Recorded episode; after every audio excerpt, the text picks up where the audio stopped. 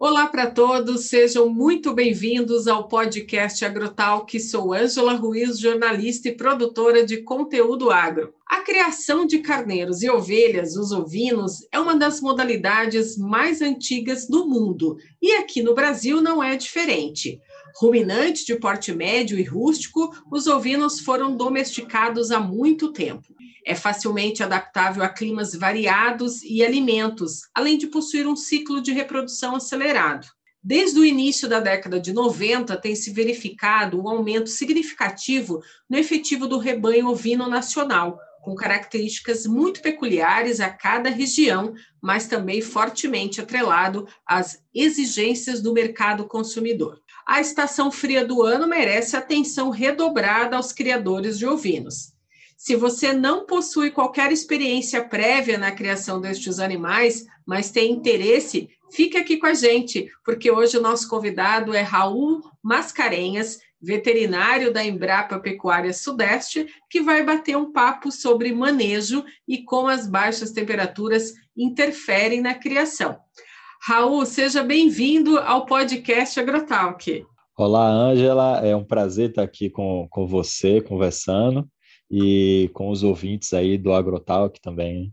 Raul, olha só, eu sempre imaginei que a ovelhinha, né, os cordeirinhos tão bonitinhos, tão fofinhos quando a gente olha para eles, não sentissem tanto frio assim.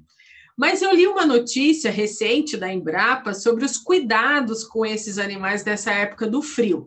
Mas antes da gente entrar nesse assunto das baixas temperaturas, de plantel desses animais no Brasil, e antes de mais nada, é claro, eu queria que você contasse um pouco para a gente, Raul, é, faz quanto tempo que você trabalha nessa área, junto da ovinocultura? Ô, oh, Ângela, é, eu trabalho aqui na Embrapa, Pecuária Sudeste, faz 13 anos, né? Trabalhando com pequenos ruminantes, grandes ruminantes. Mas como vocês podem perceber, não sei se vocês né, estão percebendo pelo sotaque, eu sou importado da Bahia, né? Então, praticamente, a gente já nasceu na, na caprina ovinocultura, né? A região ali do Nordeste é a região mais forte do Brasil na criação de caprinos e ovinos. Então, desde pequeno a gente já lida ali é, em, em, fazendas, né? Meu pai também tem fazendas ali na, no sul da Bahia. A gente vai em exposições, né? É, aí, com o passar do tempo, eu fiz veterinária na Universidade Federal da Bahia, também fiz alguns experimentos com congelamento de sêmen de caprinos, transferência de embrião e ovinos, né? E aqui eu vim para a Embrapa aqui há 13 anos e trabalho com ovelhas, né? Então, praticamente posso te falar, né, com toda certeza que eu trabalho com ovinos, né, desde que nasci, praticamente, né? Ô, Raul, e vamos falar então sobre o manejo, né? Porque eu sei que ele é muito importante para essa atividade. Tem vários cuidados que devem começar já no período da gestação de uma ovelha. Explica um pouquinho para a gente sobre esse início do manejo já na gestação de uma ovelha. Tá bom. É, vamos focar então no, nos ovinos, né? Porque até os caprinos, que, que é uma espécie diferente, né? Apesar de ser pequeno ruminante, ele tem algumas particularidades, né? É, no, nos ovinos, é importante que às vezes o criador, que ele está mais acostumado com criar bovinos, ele pode considerar uma ovelha apenas um bovino pequeno, né? E ele pode querer criar aquela ovelha da, de uma forma semelhante. E os ovinos, eles não admitem isso, né? Eles têm particularidades em sua criação que se você não compreender, não estudar um pouquinho antes de começar, né? Aí você vai se deparar com, de fato, taxas de mortalidade no seu rebanho imensas, né? É, antes da gente entrar na parte da ovelha gestante, né? É, se a gente pensasse assim, ó, quais particularidades né, que o bovinocultor nunca imaginou que teria que fazer nas ovelhas. Né? Uma, as ovelhas elas exigem ser casqueadas todos os anos. Né?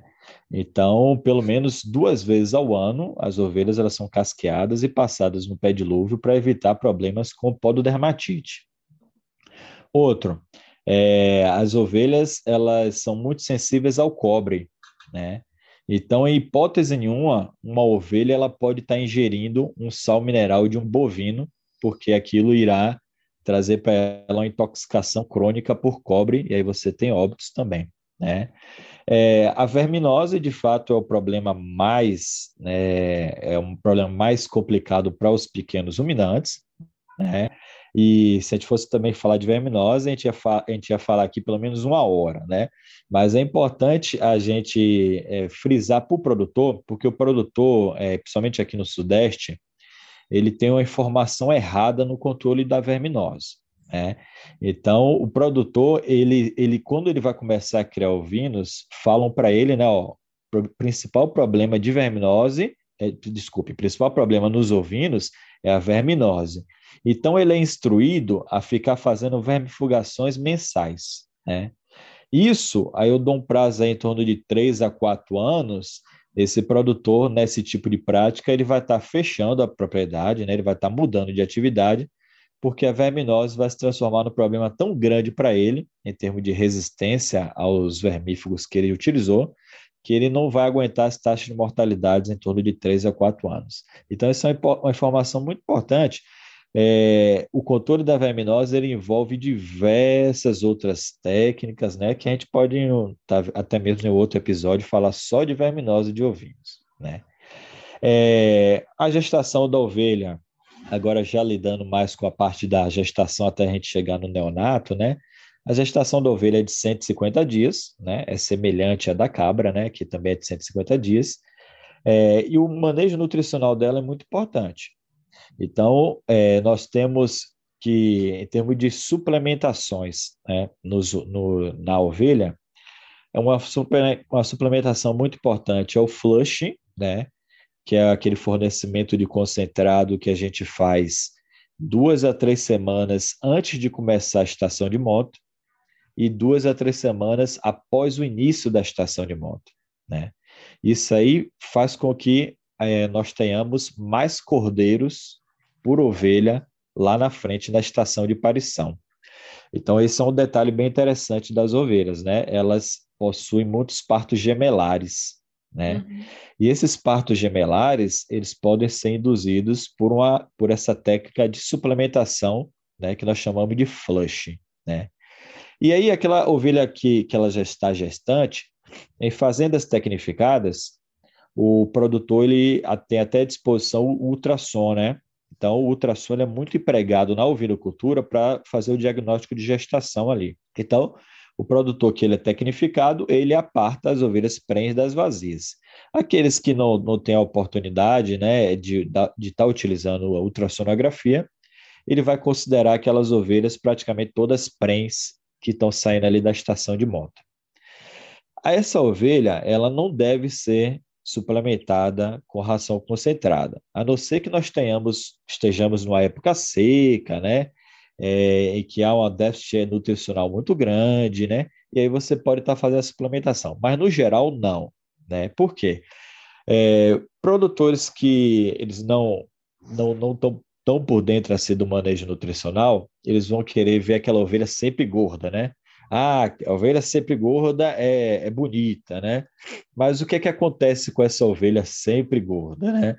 É, termina que no, no início da gestação, até o segundo terço, então ali se a gente pegar 150 dias de gestação, aqueles 100 primeiros dias, o feto ele não demanda muito nutriente, né?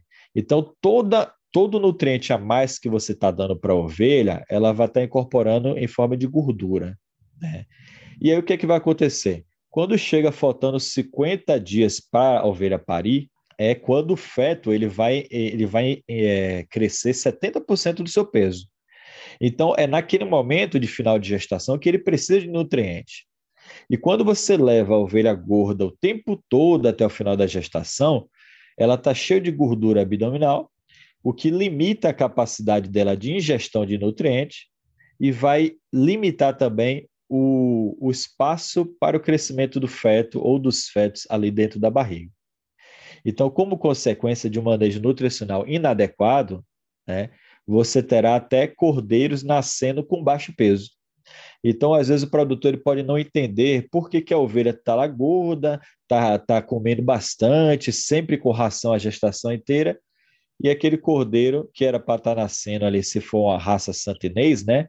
Está nascendo com 3,5 kg, 3,2 kg, aquele cordeiro está nascendo com 2 quilos, 2 quilos e esse peso do cordeiro, ele também irá impactar na taxa de mortalidade. Né? Quanto mais leve nasce o cordeiro, maior será a taxa de mortalidade, também é, o peso, a desmama dele será menor, né? Então, o manejo nutricional da fêmea ele é fundamental, né? Para que você consiga ter cordeiros sadios, né? Que consigam chegar até a desmama e depois partir para a recria ou para o confinamento aí, né? Sim. Ô, Raul, e sobre o plantel é, desses animais pelo país? É, existem raças no sul do Brasil e também tem é, esse plantel também ele está concentrado no Nordeste. Onde é, existe o maior plantel hoje no Brasil? É, o, os pequenos ruminantes, eles são, tanto cabra como ovelha, são espécies que são muito bem adaptadas a regiões semiáridas, né? Então, se a gente pegar, a, como a gente estava conversando um pouquinho antes, né, a gente pegar aqueles filmes bíblicos, né? A gente está vendo naquele deserto aquelas vegetações arbustivas, semelhante à vegetação de caatinga que a gente tem, né? Você vê o pastor conduzindo cabras e ovelhas, né? Porque são espécies que conseguem aproveitar a, a, a qualidade, a, a disponibilidade de forragem, né? De, de vegetação, né? de alimentos, muito bem dessas, dessas vegetações arbustivas. Então, hoje no Brasil, né? 90% dos, dos caprinos estão localizados na região Nordeste. Né? E um pouco mais de 50% dos ovinos estão localizados também na região Nordeste. Né? É, essa localização na região Nordeste ela se dá a, um, a uma característica bem interessante. Cabras e ovelhas elas têm aversão à umidade ambiental.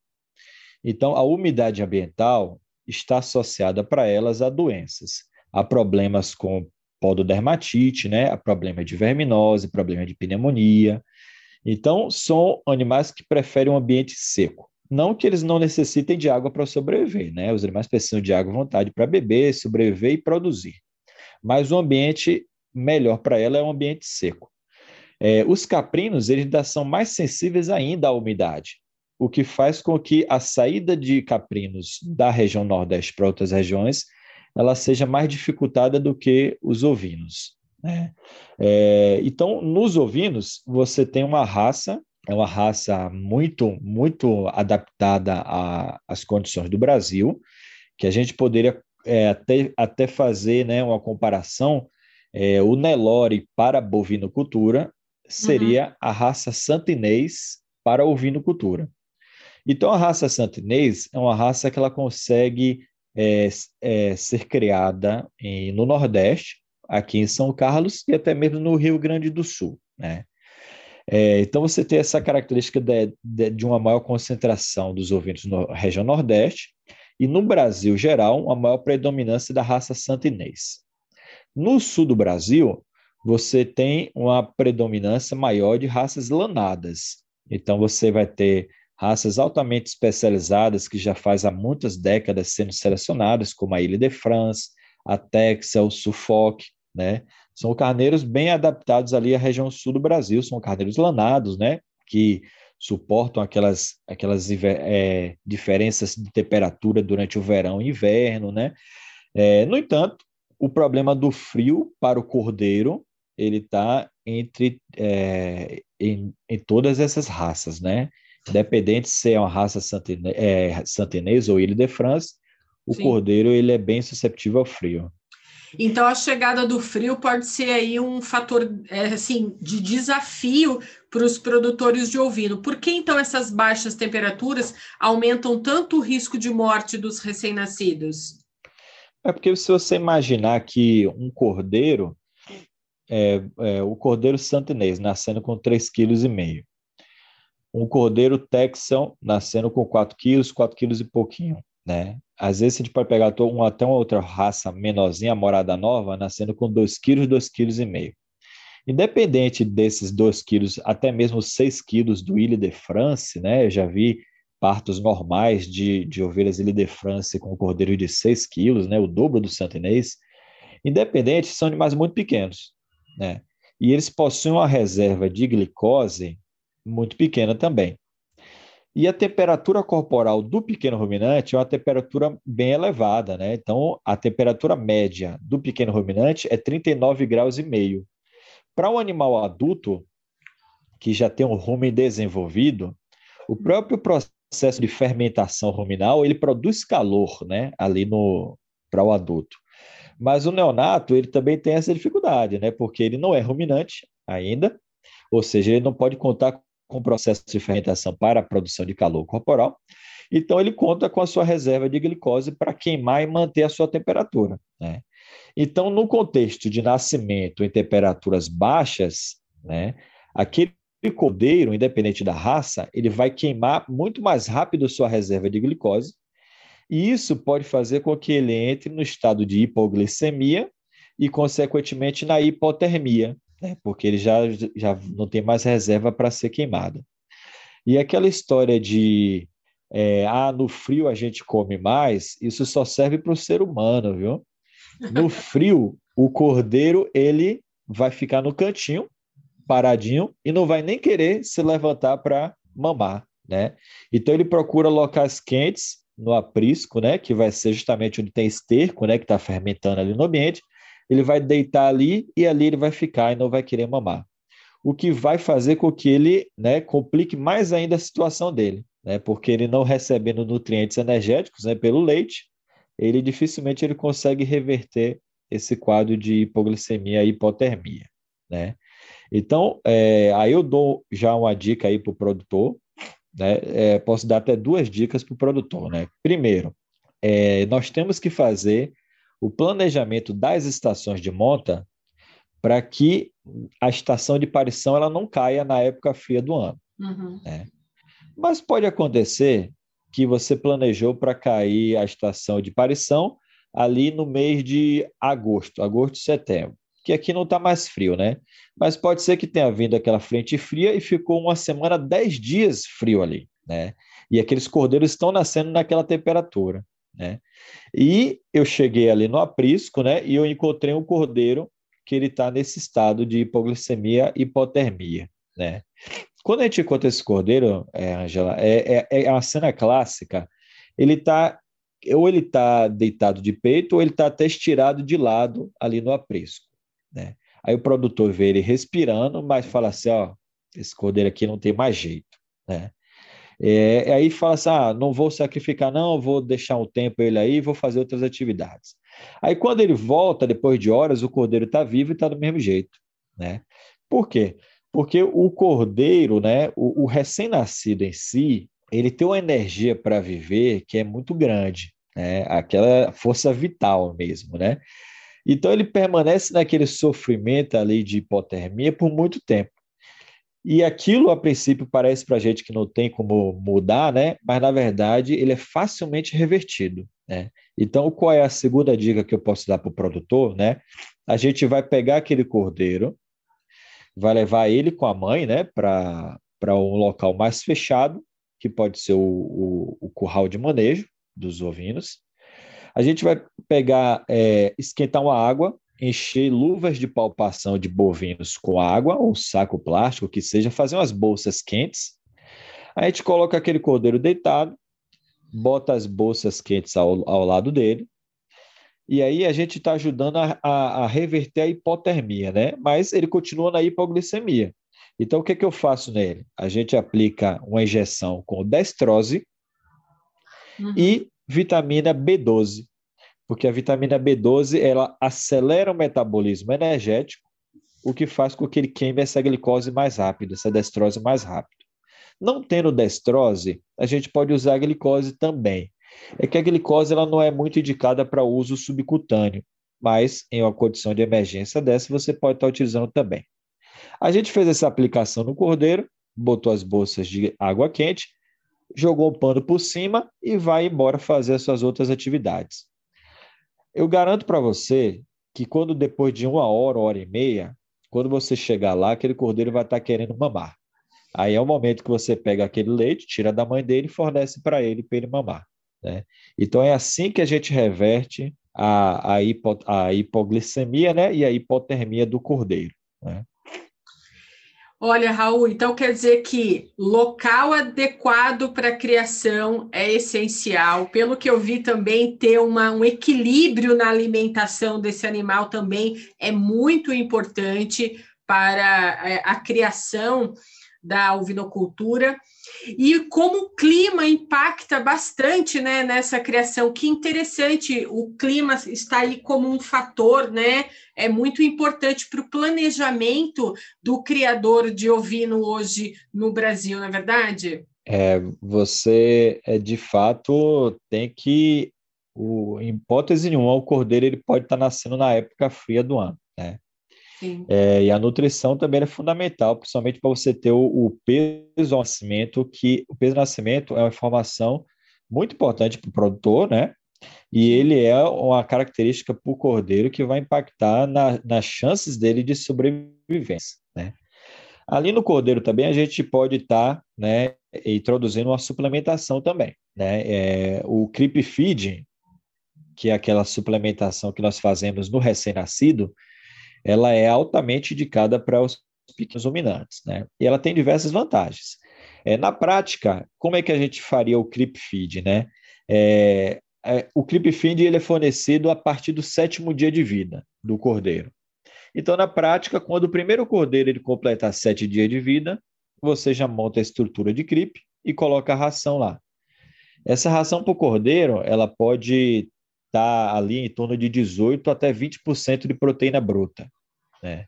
Os, os animais mais jovens, eles respondem muito bem à proteína da ração, produzindo peso. Né? Só que o creep feed, ele não só tem essa vantagem de incremento no peso do cordeiro até a desmama, né?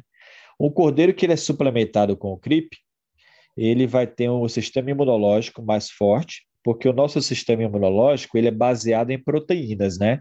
Então, ele com uma suplementação rica em proteína, então ele vai ter um sistema imunológico mais forte. Isso vai fazer com que ele adoeça menos de problemas infecciosos, como a pneumonia, ou parasitários, como a verminose. Ele sendo suplementado, ele desgasta menos a fêmea, a matriz, a mãe dele. A matriz sendo desgastada menos na produção de leite, ela consegue recuperar o score corporal dela mais rápido. E com a matriz com score corporal recuperado mais rápido e o cordeiro chegando ao peso de desmama mais rápido, você consegue colocar aquela matriz em estação de monta mais rápido também. Então, o CRIP ele tem essas vantagens, além do incremento de peso que o produtor está acostumado a associar, né?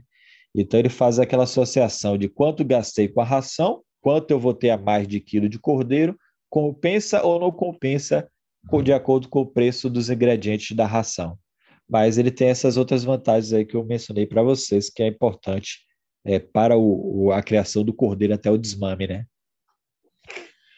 E Raul, a gente já está chegando no final do nosso podcast, mas eu queria te perguntar o seguinte: esse tipo de suplementação ela pode ser feita é, em qualquer tipo de raça? Qualquer raça, desde Morada Nova, Santinês, Somalis, Ilha de França, Texas, Suffolk. Qualquer uma dessas raças é indicada fazer essas, esse tipo de suplementação. Né? É, aquela suplementação também na ovelha gestante, ela também é, é importante, porque além de estar tá, tá fornecendo peso ao nascimento maior, ela irá prevenir um outro problema na ovelha, que é a toxemia da prenhez, né?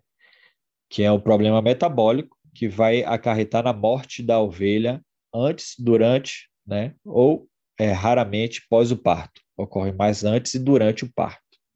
E outra pergunta, Raul, é dessas raças hoje existentes aqui no Brasil, é, ela é originária aqui do Brasil ou muitas vieram do continente europeu? A, a Santinês é considerada uma raça brasileira, mas ela em si ela tem a composição de diversas raças, né? Então ela tem a Bergamácia, né, na composição dela, que é uma raça italiana. Ela tem a crioula, que é nativa, a, a Somalis, né, que foi introduzida no Rio de Janeiro, depois foi para o semiárido, né? É a Morada Nova, que é uma ovelha nativa também. Então, essas ovelhas e o Suffolk, que é uma ovelha inglesa, né? Uhum. Eles compuseram a raça santinês, mas hoje a santinês é uma, considerada uma raça brasileira. O Suffolk, como eu falei, ele é inglês. O Texel é um carneiro holandês. A Ile de France, ele é um, é um carneiro, né? É, que é francesa, né? Então nós temos carneiros europeus, né? A gente tem uma, uma raça muito muito famosa aqui no Brasil que entrou no início dos anos 2000, que é a raça sul-africana, que é o Dorper, né? Com a sua variante White Dorper. Então você tem o Dorper de cabeça preta e tem o White Dorper, que ele é todo branco, né? Porque ele vai ter a cabeça branca, ele é branco, né? Fica todo branquinho. Uhum. Eles são da África do Sul, né? Então você tem uma miscelânea no Brasil de raças nativas, com raça de origem europeia e sul-africana, seriam as principais aí no Brasil. Então a gente conclui aí que esse rebanho ovino nacional realmente tem características muito peculiares para cada região, né? É, cada região, é, principalmente o sul do Brasil, vai vai estar tá bastante raças europeias, né? É, no Nordeste você vai ter mais raças nativas e, e o DORP é sul-africano, né? Você vai ter uma grande dificuldade de criação de ovelhas no Norte por causa da umidade, mas existe lá uns pequenos percentuais.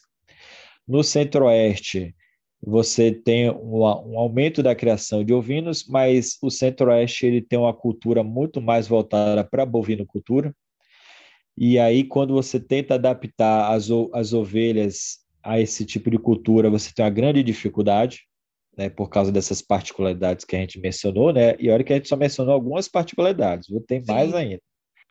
E o Sudeste, ele vem é, o rebanho do Sudeste deu uma estabilizada, mas de uns anos para cá ele aumentou, né?